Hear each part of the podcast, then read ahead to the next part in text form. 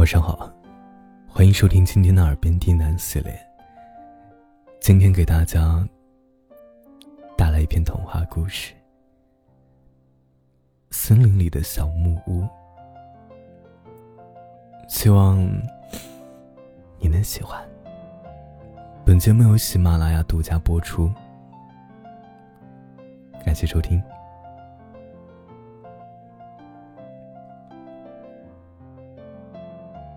森林里有许多的木材，动物们都爱做自己的小木屋。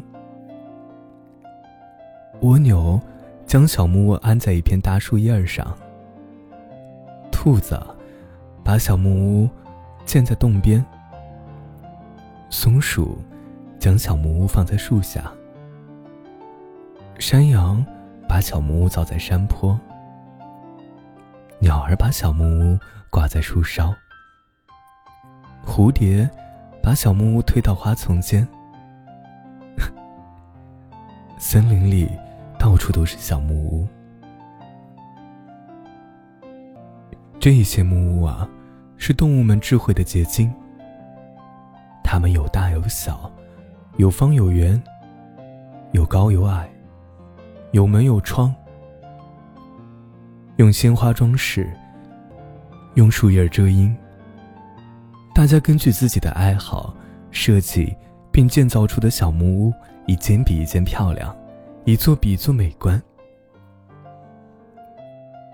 小木屋是动物们的家，它们在里面休息、睡觉。动物们相互串门，我到你的木屋看看，你到我的木屋参观。有时。他们还聚在一间屋里做游戏、讲故事。小木屋是他们快乐的天堂，大家都十分喜欢和爱护自己的小木屋。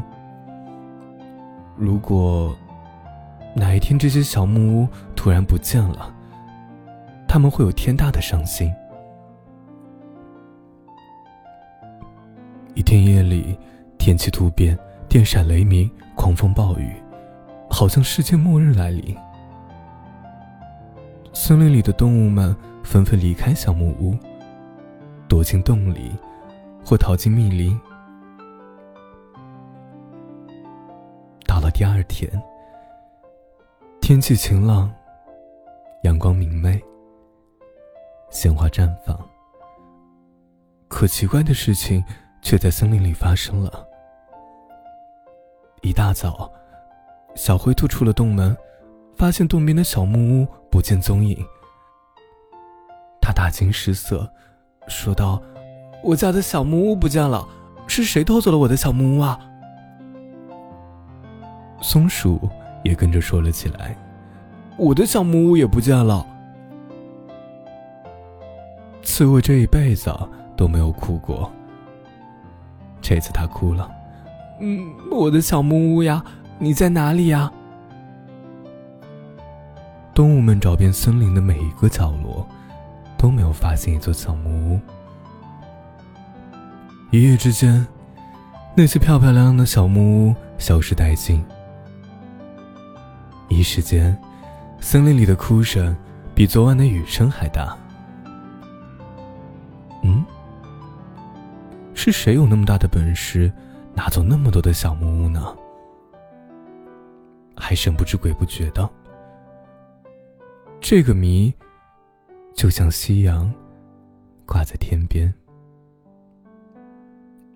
话说，喜鹊和小河马是好朋友。小河马住在森林边的大河里。喜鹊飞越大河，看见河马在水边洗澡。他停了下来，栖息在河马露出的水面的宽背上，和他交流感情。小河马大嘴一张一张，说话的样子十分憨厚可爱。喜鹊的声音也很动听，河马哥哥，你好呀！我好，我好，喜鹊妹妹，你眼睛通红。哭了？有什么伤心事儿吗？你还不知道呀？昨晚，不知道是谁偷走森林里所有的小木屋，大家哭，我也哭了。不就是破木屋不见了吗？哭什么哭？呀，你说什么？小木屋？小河马好像发现了什么，他急切的追问喜鹊：“不见得，是不是好多好多大大小小、漂漂亮亮的木屋？”喜鹊高兴的说：“是啊，你知道他们在哪里吗？”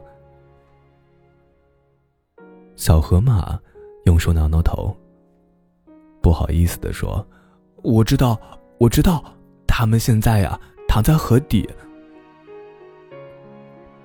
喜鹊脸上的笑容消失了。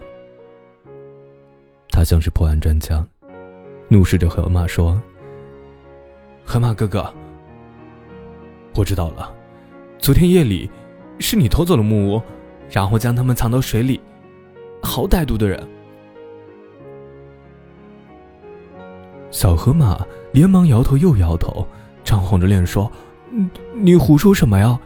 偷走小木屋的不是我，是昨晚那场大雨，大风，吹倒树上的小木屋，吹倒在地上的小木屋，然后雨水轻飘飘的把它们都冲到了河里。早晨我起得早，看到最后一间小木屋一摇一晃，随着水流下来。原来是这么回事儿。喜鹊。错怪了小河马。是好心的小河马，告诉他大秘密。他诚恳的对河马说：“小河马哥哥，是我冤枉你了。你是游泳冠军，能帮我把小木屋都捞起来吗？我代表森林里的小朋友都谢谢你。”小河马又不好意思的说呵：“谢谢就不必了，我真闲得慌。”捞出这些木屋是举手之劳，为朋友服务，我乐意。喜鹊飞走了，他要把喜讯传遍森林。小河马开始捞小木屋了，它沉入水中，慢慢爬行，小心翼翼，寻找目标。发现第一间小木屋后，他伸出笨拙的大手，把木屋托起，身子慢慢浮出水面，游向河边，将木屋送上河岸。他又转身入水去捞第二间、第三间。岸上的木屋越摆越多，像一个大村庄。当捞起最后一间小木屋时，小河马累得眼冒金星，快要晕了过去。森林里的动物们来到河边，欢天喜地的将被偷的木屋一件件抬回家。见大家笑，水中的小河马更笑。这是他最高兴的一天，因为他帮助了别人，快乐了自己。